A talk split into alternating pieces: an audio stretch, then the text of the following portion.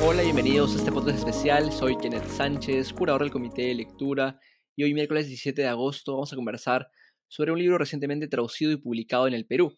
Se trata de Cuando el Estado elabora el pasado, el Perú posguerra y el lugar de la memoria, escrito por el académico Joseph Feldman.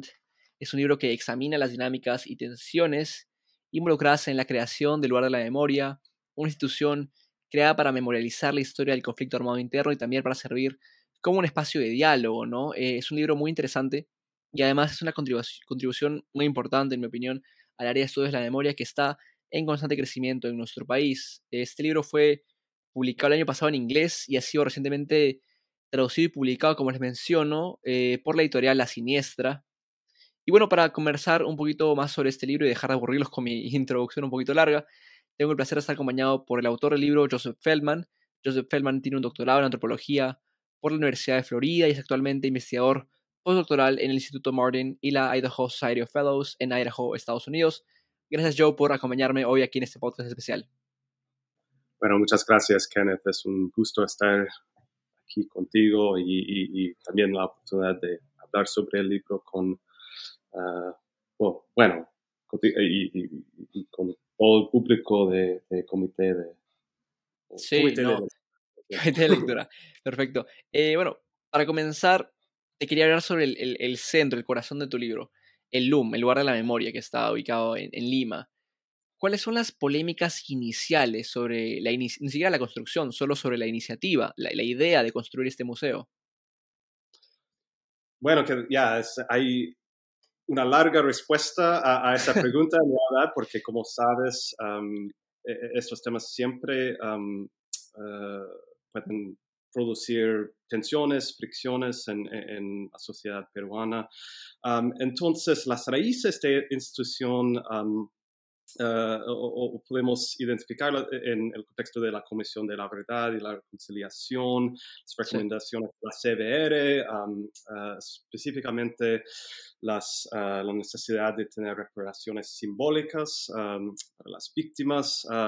entonces, luego, este, entrando en, como sabemos, este, las polémicas sobre la, la CBR, las discusiones, etcétera, la oposición, incluso antes de la publicación del informe final, todo eso influye en el contexto de, um, de crear el LUM. Entonces, más inmediatamente quizás, o, haciendo un, un, un, salto, digamos, al año 2009, tenemos el rechazo o el anuncio público un artículo saliendo en el comercio anunciando que Alan García había rechazado eh, una donación del gobierno alemán de dos millones de dólares para crear una institución que iba a albergar a la muestra de Yuyanapak, entre, entre otras cosas.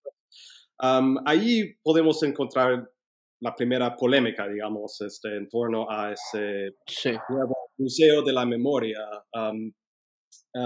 y, creo que eh, muchos de, los oyentes este, van a, ah, o, ya conocen eh, eh, esa historia más o menos, pero hubo una, una campaña dirigida por, bueno, intelectuales. Sí, activistas. Maravillosa. Me acuerdo. Ah, y obviamente la intervención de Mario Vargas Llosa fue fundamental en, ese proceso. Así que, claro, podemos identificar una primera polémica e, e, en ese momento histórico y esto curiosamente coincidió con,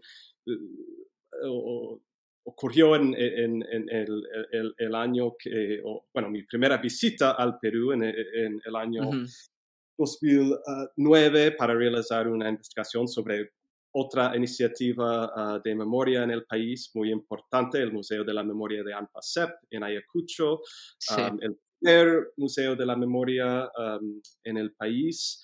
Ah, entonces, pensando en esa polémica inicial que, que realmente molea eh, eh, eh, el proceso de, de, crear, de establecer primero y crear el LUM, tras esa campaña, obviamente García decidió aceptar la donación, el proceso siguió adelante, sin embargo, no sin atrasos y demoras, dificultades de diversos tipos y, siempre, claro, el LUM siempre estaba metido en estos, e, estos grandes, grandes discusiones que hay, o estas que hay en Perú, diversas memorias, formas de, uh, de, de, hablar sobre el conflicto, el conflicto interno y, y, incluso, no sé,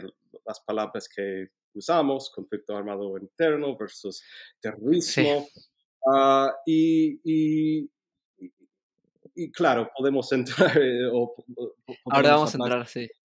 Ya, eh, eh, o hablar de conflictos o, polémicas más específicas en adelante, pero yo diría que ese vínculo con la CBR, esta connotación que había, generó diversas reacciones, este, no solo entre una, eh, no, solo entre personas más uh, asociados a la derecha o militares y los de, de, la comunidad de los derechos humanos, pero curiosamente debates, uh, conversaciones conflictos dentro de estos dos campos también. Ah, entonces creo que el libro ojalá logre mostrar eh, esa complejidad que uh, sobre, claro. Debería ser una continuación de, de, la narrativa de la CBR o en qué medida debe hacerlo. Y en qué medida este, Ah, con el paso del tiempo habría que quizás este, ampliar el enfoque de la iniciativa y, eh, incorporar ah, diferentes perspectivas que quizás no estaban tan presentes en el ah, momento de, en el proceso de, proceso inicial de, de, justicia transicional.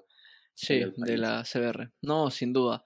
Y capturas muy bien estas dinámicas eh, que mencionaste, tanto en la iniciativa como ya durante la construcción, ¿no? Y, estas este, dinámicas que mencionas hablan bastante sobre la naturaleza del conflicto también, ¿no? Que es bastante compleja, eh, del conflicto armado interno del Perú y también la polarización que es enorme al respecto de ello. Hay distintas narrativas, visiones sobre todos esos temas, pero también se enmarca dentro de corrientes mundiales de, memorialización, o al menos regionales, eh, y del rol de comisiones de la verdad, ¿no? En otros países, ¿no? Bueno, pienso ahorita en, el, la Comisión de la Verdad de Colombia también, que hace muy poquito ha sacado su, su informe final, ¿no? ¿Cómo es que capturas esta, estas dinámicas eh, internacionales que también se, se, se, adentran, ¿no? Dentro de lo que ya es un, una dinámica bastante compleja, le añadimos una, una capa más, ¿no? Que es esto de la memorialización y del rol de las comisiones de la verdad, ¿no? En, lo que es la sociedad de, un país. Sí, claro.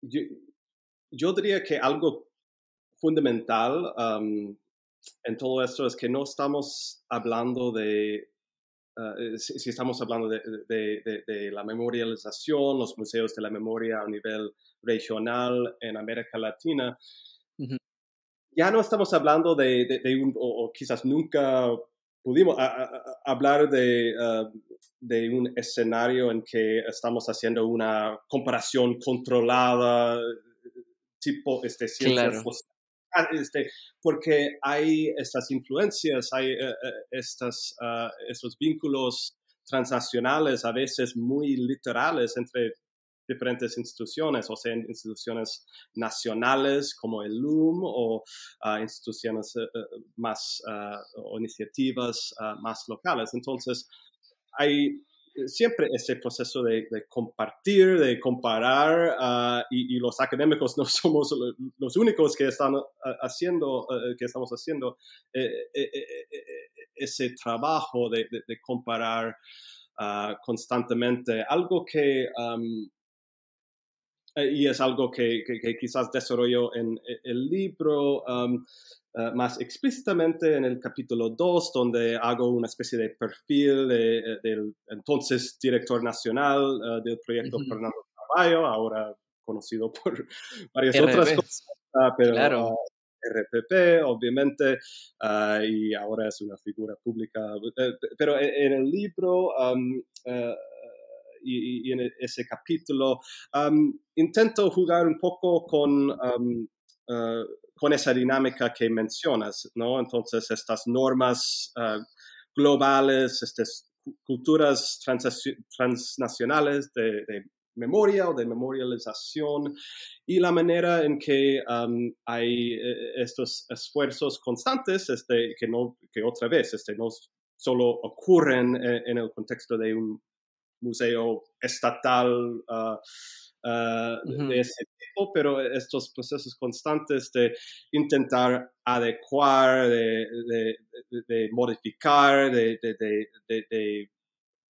importar de alguna manera uh, esos principios, pero uh, teniendo en cuenta el hecho que hay ese género de museos o hay esa idea de, de, de qué, debe ser, cómo debe ser un, museo de la memoria, ¿no? Um, entonces, um, y eso eh, en el contexto de ese capítulo hay, claro, este, podemos ubicar un personaje como Carvalho, eh, dentro de um, una larga historia de, eso en el Perú, de, intelectuales patrióticos este, uh, asumiendo ese, ese, esa responsabilidad, a veces este, con, con ciertas, cierta, uh, ciertas tensiones o, cierta uh, incomodidad que tienen que ver con las desigualdades que, que, que, que hay. Sí, sin duda.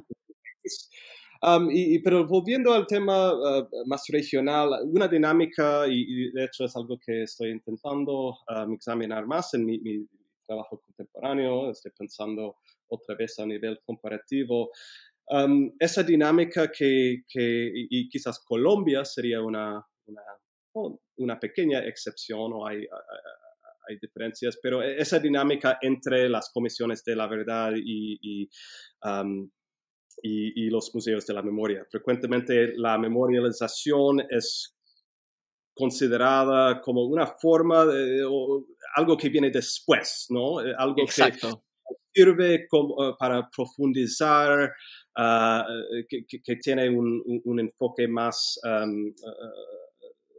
más de largo plazo, pensando en jóvenes, la, idea de transmitir una especie de verdad o, una, o narrativas o hasta principios morales a, las nuevas generaciones para, eh, para, eh, para, que puedan no solo conocer esta historia, sino este, cómo analizar, cómo pensar y cómo eh, vincular esa historia expuesta con, con, la actualidad. Entonces, este es un reto que, creo que muchos, ah,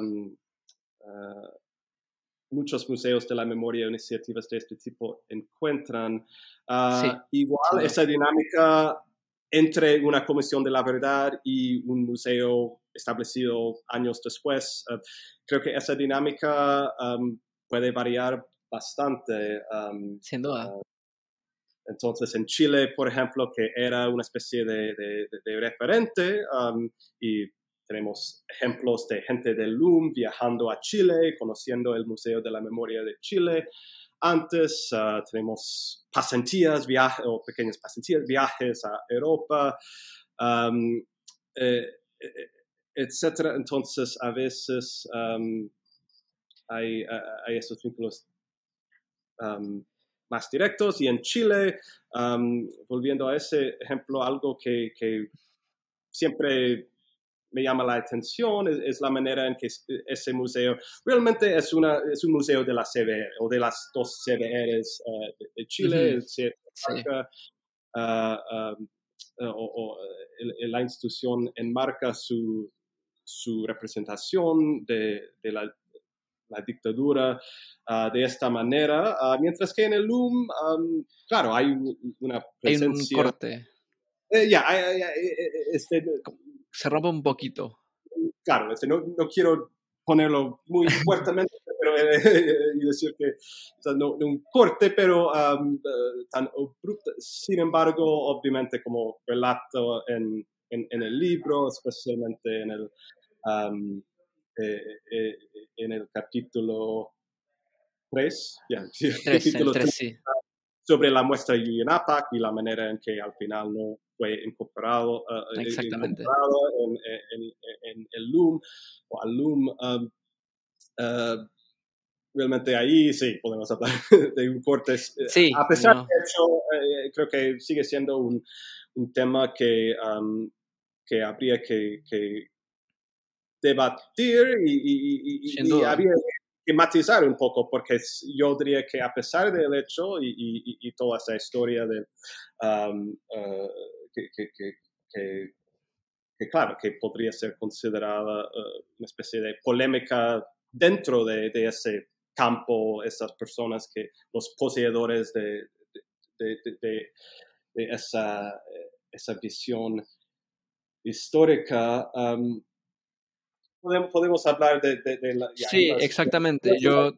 presencia de Yuyan Apak y la, eh, la presencia de, uh, de, la CBR y su narrativa en la exposición permanente que ahora... No, sin duda. Yo, yo mencioné que hubo un corte, una ruptura, pero igualmente hay una continuidad, pero con la, con la CBR como tal, con eh, los, los, los miembros del, del consejo de la CBR, eh, que luego redacta el informe final si hay como un corte, ¿no? Y luego la decisión de Yuyen de no ser parte del museo es definitivamente un corte, pero no es, no es que sea un corte abrupto, como dices, porque hay una, hay una, hay una línea ahí, ¿no? De, similar de, de discurso, quizás hasta narrativa, pero, pero la, al menos con la institución hay como una suerte de, de ruptura. No, y, y eh, eh, estoy perdón, estoy agregando, improvisando um, un poco, pero incluso con esa dinámica específica, um, y esto es, puede ser lo interesante de, investigar una institución de este tipo a lo largo de, los años o, um, teniendo una visión uh, a largo plazo, es que incluso esa dinámica ha cambiado. Este, este corte, este, quizá fue abrupto, fue una ruptura en, o percibida como tal en el año 2013 o año 2012. Um, y ahora yo creo que la, dinámica um, sea un poco distinta tras los, las polémicas, los, ataques en contra de LUM, uh, uh, etc. Entonces, um, sí, es, es, es, algo que ya, que habría que... Sí, no, sin duda. Sí, y, se instaura como... A veces como escritor, eh, perdón, eh, eh, uno tiene la... tiene que ver con el ritmo o, la, la, temporalidad de, algo como un libro académico, es que para bien o para mal demora mucho en, en, las cosas frecuentemente. y, y, cosas que quizás eran temas más sensibles hace ocho años o diez años, este, ahora con, con el tiempo.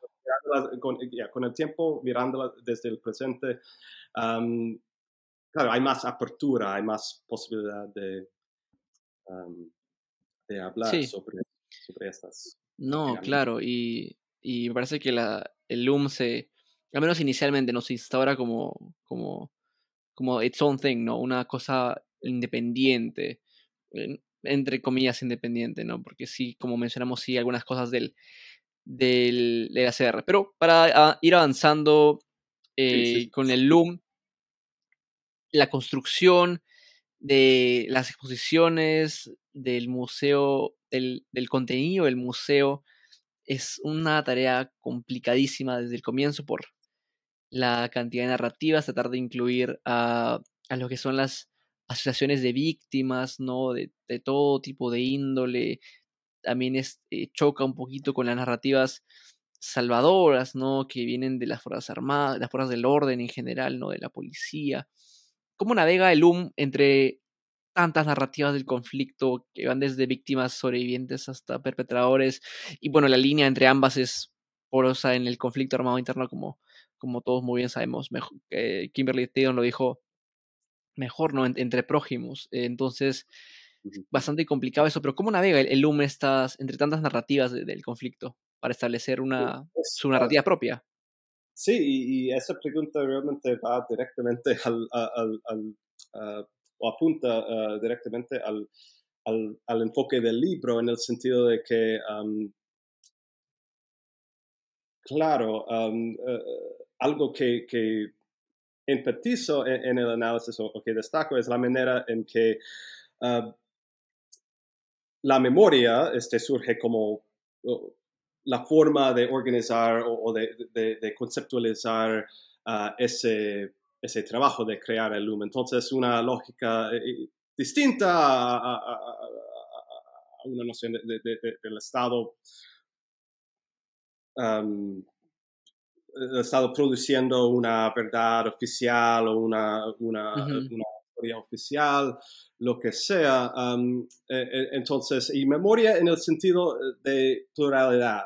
entonces, hay otros posibles sentidos de memoria que, uh, obviamente, el, memoria, el, concepto de, memoria en el contexto de luchas por los derechos humanos en diferentes contextos latinoamericanos en los años 80, 90, este tiene otro eh, enfoque que sí, um, sin duda. Es, ese enfoque más pluralista, eh, este, pensando en diversas uh, memorias, perspectivas, como o narrativas, uh, como dijiste. Um, entonces, yo creo que, um, uh, claro, ese, ese enfoque o ese, ese sentido que, pone énfasis en la pluralidad es clave. Um, entonces, eso hace que el trabajo de, de, los NLU este, sea concebido uh, principalmente como la gestión de diversas narrativas, ¿no? Um, uh, en vez de, um, claro, ser emisor de, de una, verdad, uh, lo que sea. así que y como condición de, o como resultado um, de eso, um, hay, uh, hay, hay, implicancias, uh, um, eh, eh, bueno, mejor decir, claro, eh, las condiciones que producen la autoridad discursiva son diferentes en un contexto como este. Um, eh, entonces, por un lado, sí ah, podemos hablar de, narrativas que realmente no pueden tener mucha influencia um, en, el proceso de, crear el Loom. Entonces, yo diría que, claro, perspectivas de ex militantes de Sendero, del MRTA, etcétera. Este, han excluido hay, exclusiones. Yo diría que también este, no tenemos mucha representación de perspectivas fujimoristas ah, ni perspectivas más extremas ah, ah, de, de, las Fuerzas Armadas. Sí tenemos representantes de fuerzas, fuerzas armadas y en cierta medida policías, etcétera, pero frecuentemente de, cierto perfil, un, perfil más, un poquito más moderado. Ah, sí, sin duda. El tema del, del heroísmo ah, ah, e, es algo que, que, que, que, surge en varios momentos en ese proceso, en, estos debates. Pero yo, diría que, más que más que estos procesos de exclusión, siguen siendo muy importantes, fundamentales para, conceptualizar, para pensar el Loom. Lo que eh, estamos encontrando en muchos casos es esa dinámica medio extraña o, podría ser hasta perversa en que, que, que muchas narrativas pueden participar o, los poseedores de diferentes narrativas pueden participar en el proceso, este, tener reuniones, tener uh, influencia, este, como uh, pensando desde el punto de vista de, del equipo curatorial, este, tienen que tomar en cuenta diferentes perspectivas. sin embargo, termina siendo una cuestión de en qué medida deberíamos escuchar a esas diversas voces. No necesariamente estamos hablando de, exclusiones o, si bien siguen siendo relevantes y importantes en el proceso. El discurso predominante es uno que, que, pone énfasis en la participación, la incorporación, a veces uh de, diferentes perfiles y, frecuentemente uh, simultáneamente uh, um, poniendo énfasis en, en, en una, una, apertura percibida a la idea que en el contexto de mi investigación principal que, que realicé en 2013, esa lógica de, ah, han pasado 10 años um, desde la publicación de la CBR, ahora tenemos más narrativas, las Fuerzas Armadas, eh, el, eh, el, libro de Lucio Gavilán, etcétera, la idea que, que hay, uh, hay, hay, estas nuevas dinámicas y que como institución um, habría que uh, habría que um, responder a, esa. Sí, no, sin duda. Um, sí. Entonces, eso, pero eh, esa pregunta realmente es, eh, va directamente al grano de, claro, de, de, la parte más analítica del libro y pensando y, intento este, reflexionar sobre las consecuencias, de, o, más bien ilustrar algunas consecuencias de, esas dinámicas que otra vez este, serían muy distintas en, eh, en el contexto de un museo oficial clásico, un, uh, incluso un museo um, uh, que no sea un, un, museo del Estado, donde quizás habría un, poquito más libertad de, tomar una posición. Una postura, um, sí. Una, una postura uh, política, claro, poco ambigua, digamos, o, o o, hablar desde, más desde, desde la propia, hablar desde, desde la, la, experiencia vivida de, de, una persona, una organización, etc. No, no, sin duda. Y tenemos estas narrativas, pero también tenemos eh, la construcción del LUM eh, y lo que genera hacia afuera, ¿no? Este, choca la construcción del LUM inicialmente con con visiones eh, de diferentes, diferentes sectores, ¿no? Uno de los sectores que, pienso es un grupo de personas que, que piensa sobre todo en, lo que es este, políticas de olvido, ¿no? De eh, esta idea que siempre está y que aparece cada cinco años, aparece en, las elecciones, que es de hay que pasar la página, ¿no? Es, es hora de, pasar la página. Y la construcción del LUM choca directamente con esta idea de, de pasar la página y también choca este, sin duda con otras ideas de, de reflexión crítica del, del, del, conflicto, ¿no?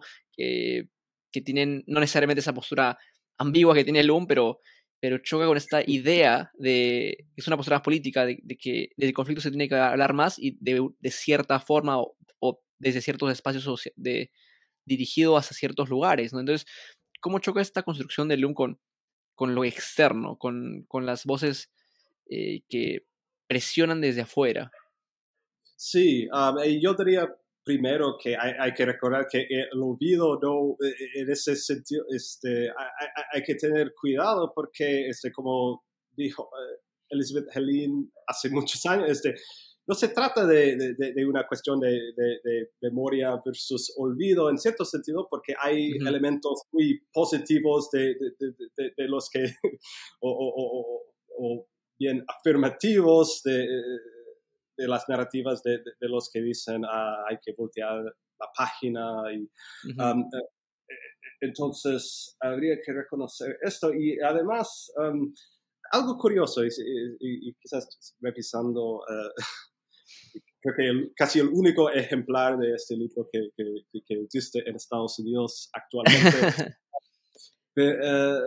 pero, yo quizás soy medio ingenuo o naive ah, respecto a estas cosas, pero yo, creo demasiado optimista, pero si uno ve las encuestas eh, y, resultados de, diversas investigaciones sobre el tema, incluso una encuesta realizada, creo que por gente de la Universidad de Lima, durante, eh, en plena polémica en 2009 sobre la decisión de Alan García, um, yo creo que hay sí hay apoyo, hay, hay cierto reconocimiento por la, necesidad de, um, tener espacios, sitios de este tipo que, um, uh, que tienen, esa, eh, eh, eh, tienen esa función de, memorialización. Lo conflictivo ocurre cuando nos metemos más en el, contenido, y, pero, y más que, que, el contenido en sí mismo, quizás eh, frecuentemente tiene que ver con ah, ah, ideas ah, o percepciones sobre quiénes son, quiénes son los autores de, o, cuáles son los intereses o los supuestos intereses eh, eh, que están en juego en la creación de estas, e, estas instituciones. Y en el Perú, el debate, claro, ah, entonces a pesar de los resultados de estas encuestas iniciales, yo, yo creo que la campaña o, la oposición a estas eh, instituciones es inseparable de ideas sobre, no sé, la izquierda caviar, esta gente de ONGs, intelectuales, derechos humanos, y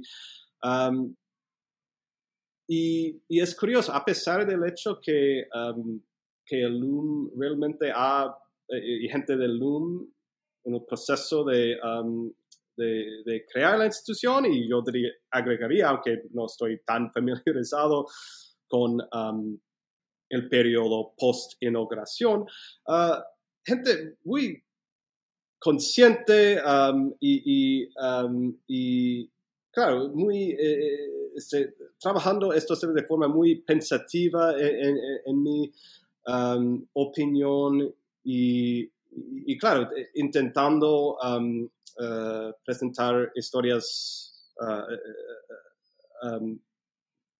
y, y, relatos matizados, etcétera, y teniendo en cuenta la diversidad política del país. A pesar de estos esfuerzos, este, frecuentemente instituciones como el LUM enfrentan e, ese rechazo, ese, ese, e, e, esa, esa, reacción muy fuerte, esa, esa backlash que, que uh, suele ocurrir y, y, esto puede ocurrir independientemente del, del contenido de, de, una muestra eh, temporal específica. Uh, y en algunos casos, como en el, eh, o ese lío de, de Donaire en 2018, sí. si no me equivoco. Por ahí uh, frecuentemente estamos hablando de, de, de, um, actividades o, de una oposición basada en, en, en, acciones de mala fe. De, um, sí. Entonces hay, hay eso tam, también. Uh, y yo creo que um, estas, estas polémicas post-inauguración que el LUM ha experimentado y, que, y, y, la oposición que sigue experimentando frecuentemente tiene que ver más con esas percepciones o las connotaciones que, que la gente frecuentemente tienen um, respecto a instituciones de este tipo, que son unos caviares, son uh, intentando um, uh, claro, manipular la historia, no, hablan del terrorismo, etcétera, que, frecuentemente son acusaciones totalmente uh, a, veces este, exageradas, a veces este, totalmente falsas, ¿no? entonces, yo, yo, creo que sigue siendo una lucha constante. Yo, yo, soy la opinión y, y quizás refleja mi, mi, paranoia, pero eh, Rocío Silva Santisteban en la presentación del libro en, eh, en la FIL hace una semana, este, ella dijo que, um, claro, si entra un gobierno de derecha o de extrema derecha, realmente el LUM es, estaría en peligro de, de, cerrar o de, de, ser cambiado totalmente como institución. Entonces, yo creo que hay que tener cierta o, vigilancia o, y cierta, claro, sensibilidad respecto a, a eso, que, esas cosas que, o estos, estas variables, esos factores que, que, que, podrían o tienen el potencial de, de, afectar la, la, misma o, la existencia de, de, del loom. no, sin duda. Sí, esos factores eh, externos siguen presentes, estuvieron presentes cuando apareció la iniciativa, durante la construcción, la inauguración, y seguirán presentes. Este... No siempre con la misma intensidad, pero sí. Exactamente.